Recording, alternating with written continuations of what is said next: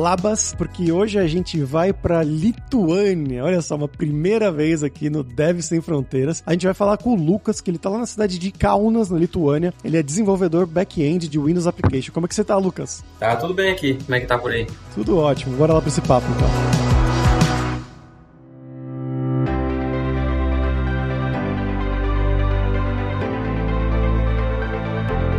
Bom, Lucas, pra gente começar aqui, eu vou fazer a pergunta que eu faço para todo mundo, que é para você se apresentar, né? Então conta pra gente de onde que você é do Brasil, o que que você estudou ainda lá no Brasil, talvez, um pouquinho da sua carreira, né? Um passo a passo da sua carreira e como é que você foi parar aí na Lituânia. História meio complicada.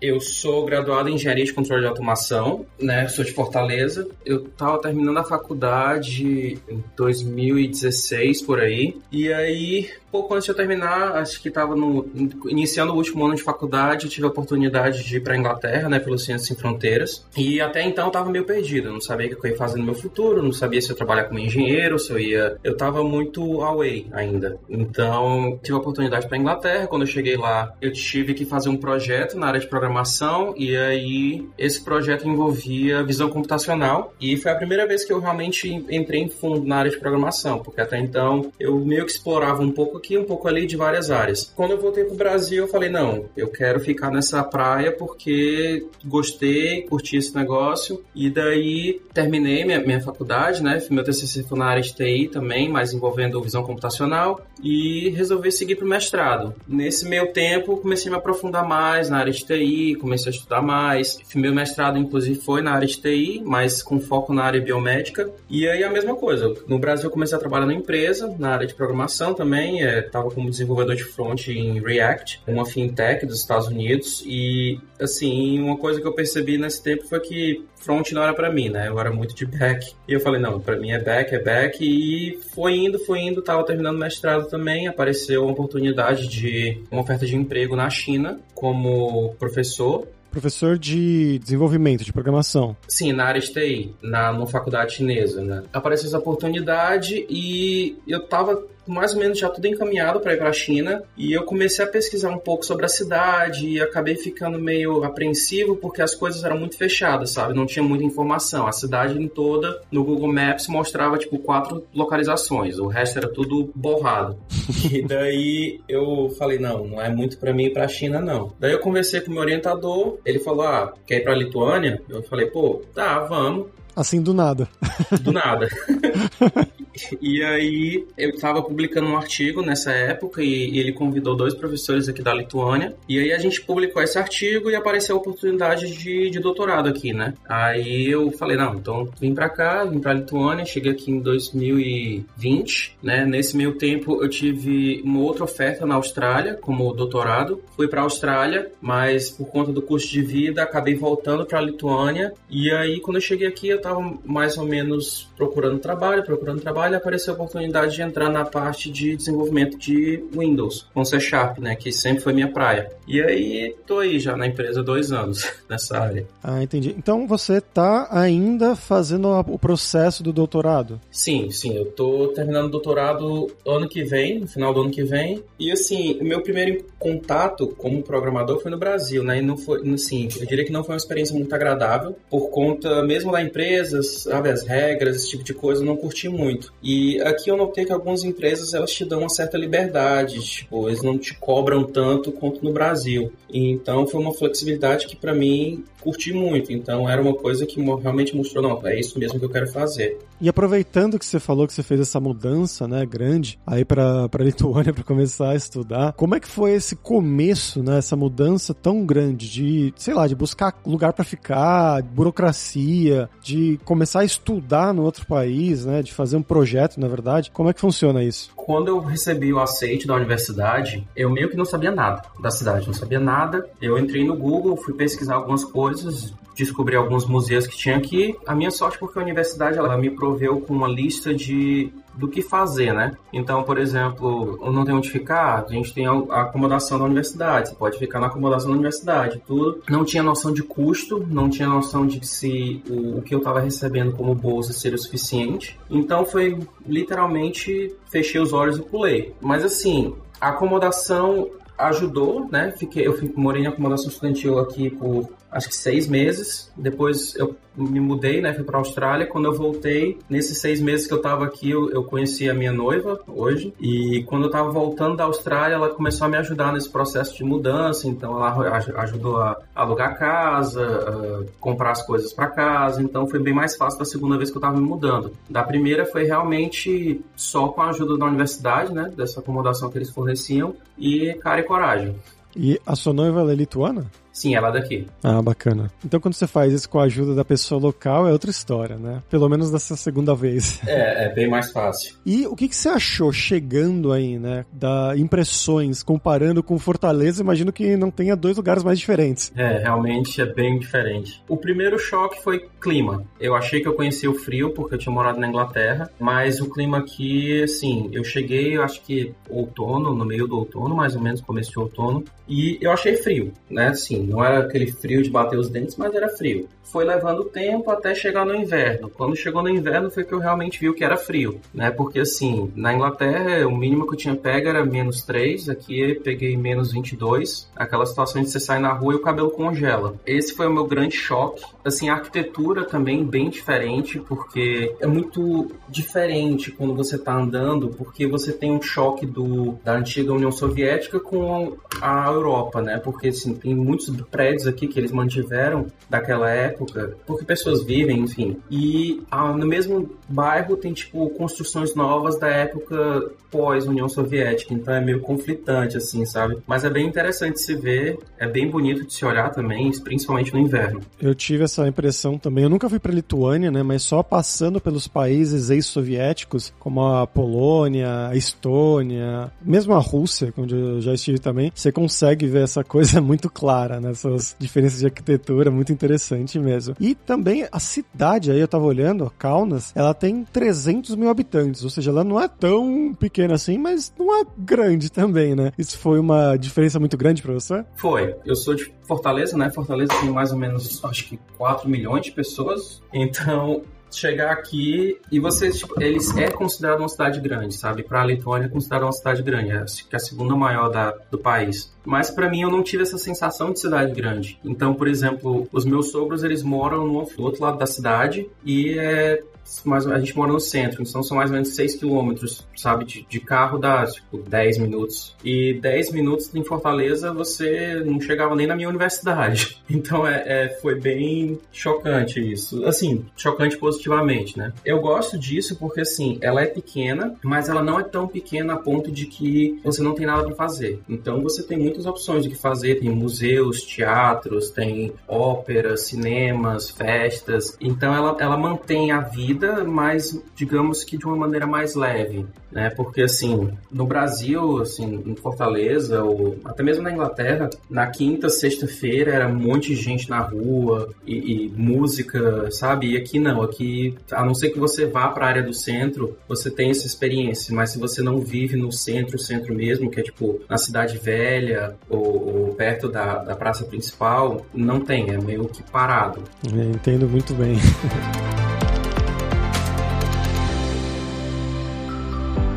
Voltando mais para a parte da, da sua carreira, né? Como que é a experiência de fazer um doutorado num outro país, especialmente, né, num país não tão conhecido pra gente, porque tem muitos brasileiros que a gente bate papo aqui que foram fazer mestrado, doutorado na Inglaterra, nos Estados Unidos, talvez na Espanha, né, na França, mas na Lituânia é a primeira vez. Então, como é que tem sido essa experiência? Eu diria que tem os seus prós e seus contras, né? Tem os seus contras porque, como eu falei, eles não, eles não são muito de ficar em cima do aluno. Então, por exemplo, se você não quiser fazer nada, você não faz nada. Né? Em compensação, você tem prazos de entregas. Então, por exemplo, todo final de semestre a gente tem um encontro com o chefe do departamento e a gente tem que dizer, ó, publiquei esse artigo, fui para essa conferência, fiz esses módulos, estou desenvolvendo esse estudo, coletando esse tipo de dado, estou fazendo isso, fazendo aquilo, mas nada que fique em cima. Eu tive sorte porque eu gosto desse tipo de experiência.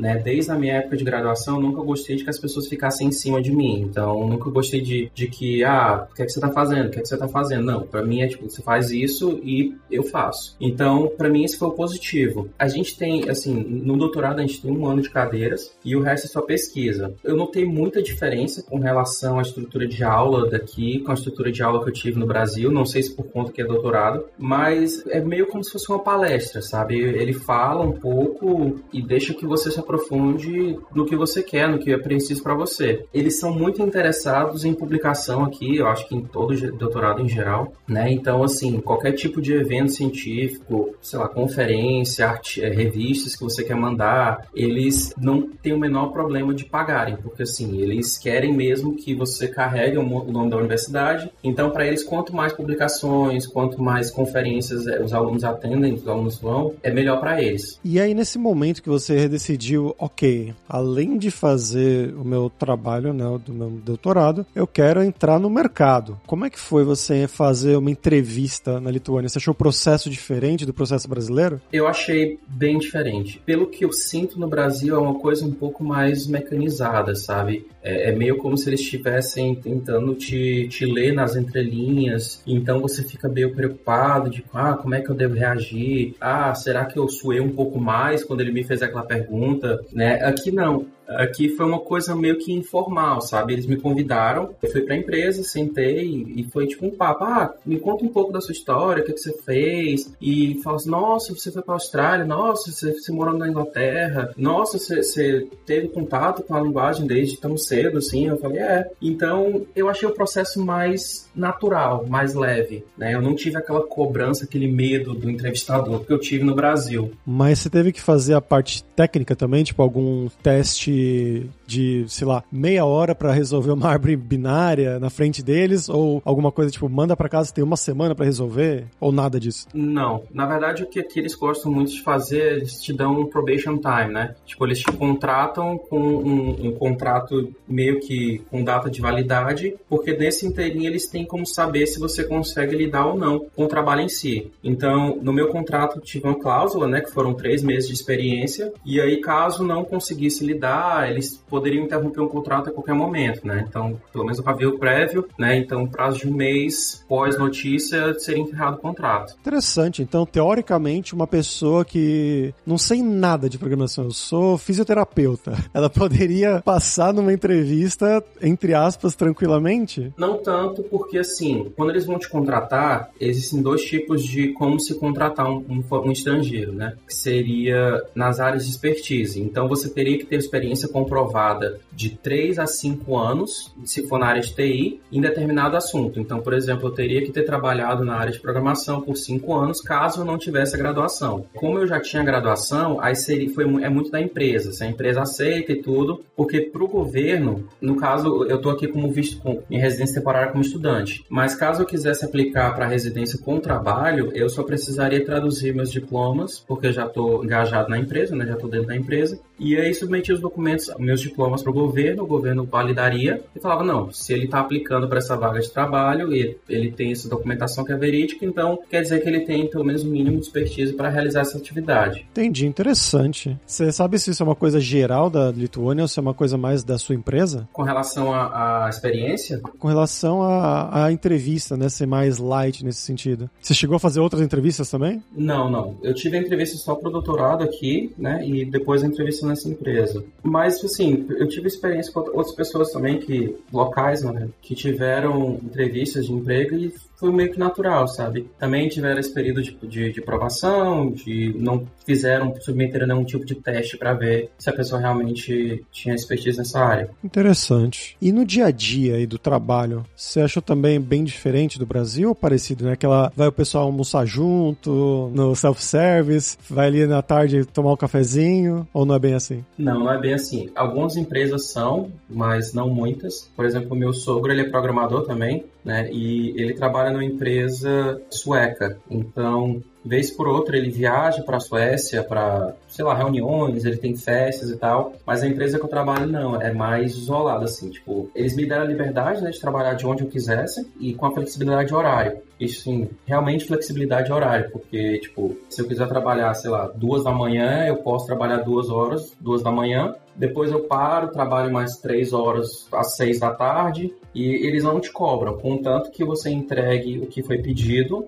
e contanto que você compra a carga horária mensal, né? Então, se eu quiser trabalhar, sei lá, 20 horas num dia, 20 horas no outro dia e assim completar a carga horária mensal, para eles está tranquilo. E as pessoas do seu time, então, você não tem tanto contato? Eu tenho mais contato com o meu chefe, né? Que a gente conversa vez por outra, assim, mais ou menos todo dia, porque assim, eu trabalho na área de desenvolvimento para soluções financeiras, né, que seriam softwares para transações de, de cartão de crédito, esse tipo de coisa. Então, as leis, a documentação que o governo fornece para a gente são documentações em lituano. Essas documentações em si são confidenciais, né? Então, não tem como mandar para um tradutor para traduzir essa documentação. E aí, é muitas das coisas que eu tenho que fazer, eu tenho que ficar perguntando para ele, então ele me guia um pouco, como é que tem que ser feito. No final da semana, ele pergunta como é que foi e tal. Então, é mais ou menos assim a nossa interação. E Lucas, indo para um tema um pouco mais light agora, né? Você mencionou que você, sua noiva é local da Lituânia. Como é que funciona o chaveco na Lituânia? Eu imagino que você tenha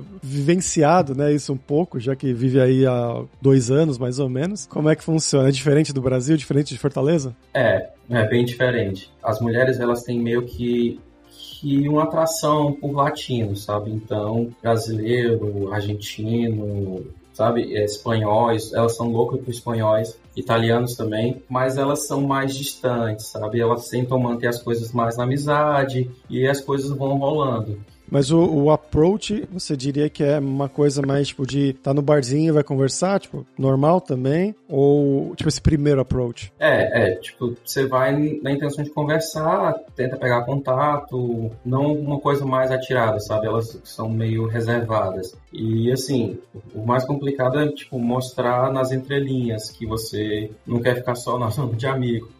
Entendi. E uma coisa, a gente teve um podcast, o último podcast que a gente gravou foi com o Eliseu, que ele tá morando lá na Polônia faz algum tempo, e ele falou que por lá também tem uma, um esquema mais ou menos parecido com esse que você tá falando, né? E ele comentou também que existe uma cultura um pouco ainda machista, né? Que as pessoas esperam que o homem seja o responsável por pagar. Então, tanto os homens poloneses esperam isso, quanto as mulheres polonesas esperam isso do homem. Por aí é parecido, por ser, assim, mais ou menos da mesma região do globo, Globo ou não é bem assim? Eu acho que isso é muito de cultura, assim, de, de criação. Porque aqui, pelo menos na família da minha noiva, as mulheres elas tentam ser mais fortes, mais independentes, sabe? Então é aquela coisa tipo, ah, não preciso de homem, eu me viro sozinha. Tem essa, essa, acho que depende muito da criação da pessoa em si, não uma coisa generalizada. Claro, claro, com certeza.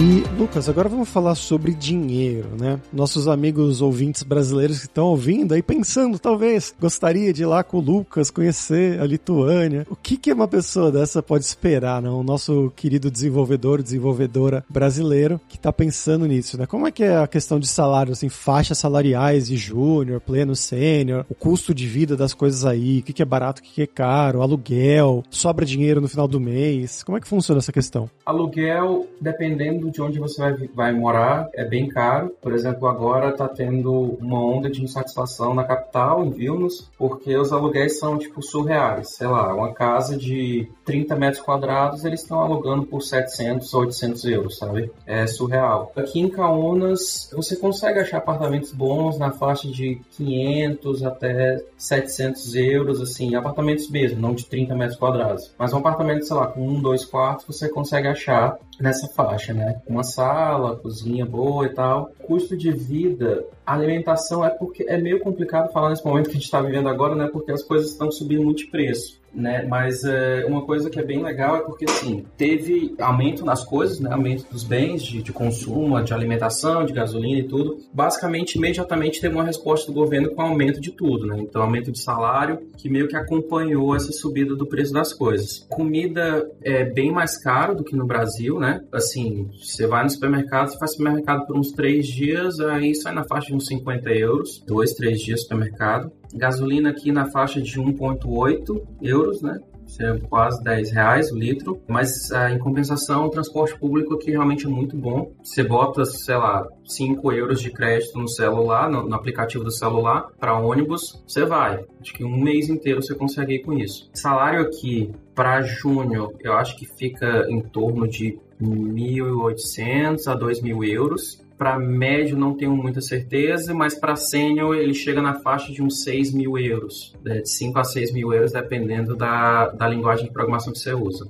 Isso é o bruto? Isso, bruto. Ah, interessante. É, tá, eu diria que tá até parecido com, com a Espanha, assim, talvez um pouquinho a menos, mas não muito a menos. Tá bem parecido, o mesmo nível que eu tenho visto lá pela Espanha. Com isso em mente, né, de coisas, de preços e tudo mais, a qualidade de vida por aí, você recomenda pro nosso pessoal de casa, tipo, oh, vem trabalhar na Lituânia, é bacana? Ou saia daqui? Vai muito do que você quer. Se você é uma pessoa que, que não consegue ficar sem esse calor humano de, tipo, abraçar o amigo, esse tipo de coisa, não recomendaria. A não ser que suas prioridades realmente seja trabalho. Mas se você é uma pessoa mais mente aberta, porque assim, eles são pessoas que eles demoram para criar confiança. Pela própria história do país, eles são meio, meio apreensivos em, em se aproximar de, de pessoas. Mas assim, quando você realmente conhece uma pessoa que realmente conhece, ela é sua amiga, ela é sua amiga de verdade. Então, por esse lado, eu diria que se você é um cara que não se importa tanto com isso e consegue se adaptar com o frio, com esse tipo de, de, de barreira de tempo para realmente fazer amizades, sim, eu recomendaria que viesse. Qualidade de vida aqui é muito boa. Toda empresa que você trabalha é obrigado pelo governo que a empresa te proporcione um plano de saúde, né? Então, você é acompanhado, sei lá, você tem médico de saúde que te acompanha desde, sei lá, sua vida inteira. Então tem todo o seu histórico, tem muito verde, muito verde. Uma outra coisa que eu achei muito legal quando eu cheguei aqui é que uma coisa que eu não, pelo menos não que eu tenha visto particularmente no Brasil é mulher dirigindo ônibus, sabe? Isso para mim foi tipo, nossa, realmente uma sociedade mais igualitária porque não tem muita essa distinção. Então você vê mulheres na construção comumente, você vê mulheres dirigindo ônibus comumente. Então os salários são bons, o clima se você gosta de frio é bom. Eu diria que no momento em que a gente vive hoje, a única coisa que, que se ponderaria em questão, fora esses aspectos, seria realmente o que, que vai acontecer com o mundo mais para frente, né? Ah, sim, entendo muito bem. E você aprendeu o lituano? Cara, não. é, eu devo admitir, é muito difícil. É uma das línguas mais antigas da Europa, tem cerca de 5 mil anos a língua. E por curiosidade, o lituano não tem palavrões. Não existe palavrão em lituano, eles usam ou polonês ou russo.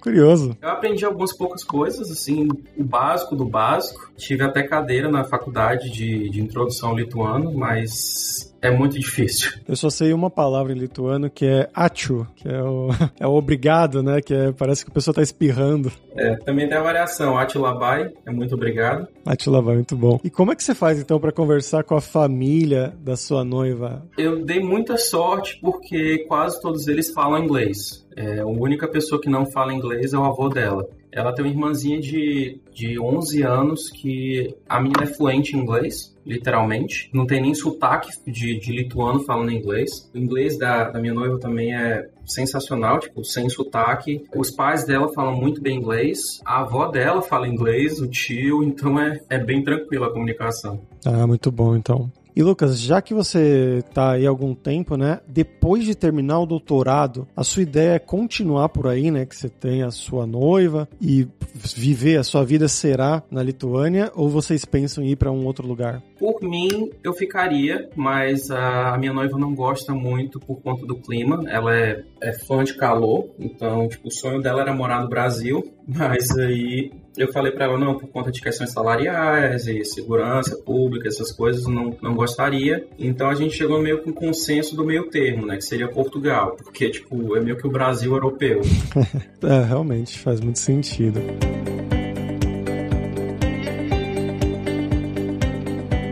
Pra gente fechar aqui, Lucas, agora é a hora do perrengue, que é quando a gente pede pros nossos convidados contarem histórias engraçadas, gafes, micos, coisas que tem acontecido com você esse tempo todo aí na Lituânia. Tem aqueles comuns, né? Que você tá no inverno, então tá no inverno e tal, vamos no supermercado e você tá com, sei lá, 2 quilos de bota, você confia que a bota é boa e pum, escorrega e derruba tudo no chão e sai voando. Ah, por causa do, do Black Ice, lá o gelo negro? É, isso teve uma história meio que engraçada. Assim, eu tava, tava vivendo a minha vida normalmente, né? Tava em, em, casa, acho que eu tava estudando alguma coisa, não sei. E me toca o telefone. E aí eu atendo o telefone e é uma senhora. E uma senhora lituana e começa a falar lituano comigo. E eu, no meu muito bom lituano, tento conversar com a senhora. Eu pergunto: você fala inglês? Em lituano. E aí, assim, ela começou a falar algumas coisas mais agressivas e eu pedi pra minha noiva ajuda, não tô entendendo, eu botei no vivo a voz. E ela começou a falar, tipo, meio enfervecida e eu vi que minha noiva tava ficando com uma cara de nervosa. A última sentença que a mulher falou foi Arthur Debilas e desligou o telefone. E eu, eu sei que isso é uma coisa ruim, porque tipo, é como se perguntasse, ah, você débil mental? E aí, minha noiva pegou o celular e ligou pra mulher. Falou assim, olha aqui, você tá doida? Como é que você liga pro, pro meu noivo e você fala com ele desse jeito? O que é que você tá... Quem é? O que é que você quer? Ela falou assim, como é que eu me ligo pro eletricista e o eletricista me pergunta se eu falo inglês? eu preciso de luz, a luz da minha casa acabou, vem consertar a luz. E aí minha noiva falou, minha senhora, não é o eletricista, você ligou errado. Acontece. É. Ou podia ser uma indicação, né? Uma nova formação aí no futuro. E assim, eu ri porque eu não entendi nada que ela tava falando, mas assim, minha noiva ficou bem estressada com essa situação, então foi bem engraçado.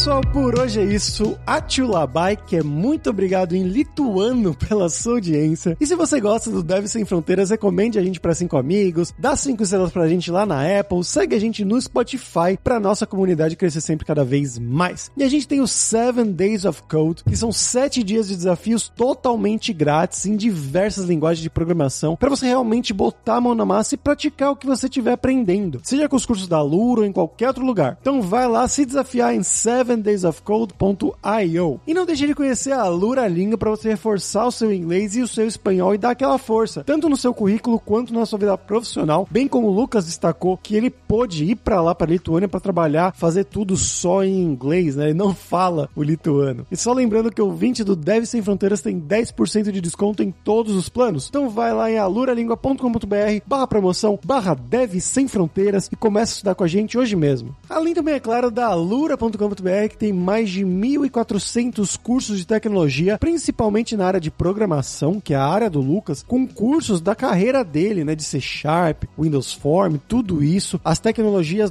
.NET vai ter tudo isso para você, mas também de front-end, PHP, tudo sem problema. Vai também ter curso de como você criar o seu currículo em inglês ou em espanhol para mandar pro exterior. Então, com certeza vai ter o curso para você. Então, pessoal, até a próxima quarta-feira com uma nova aventura em um novo país. Tchau, tchau.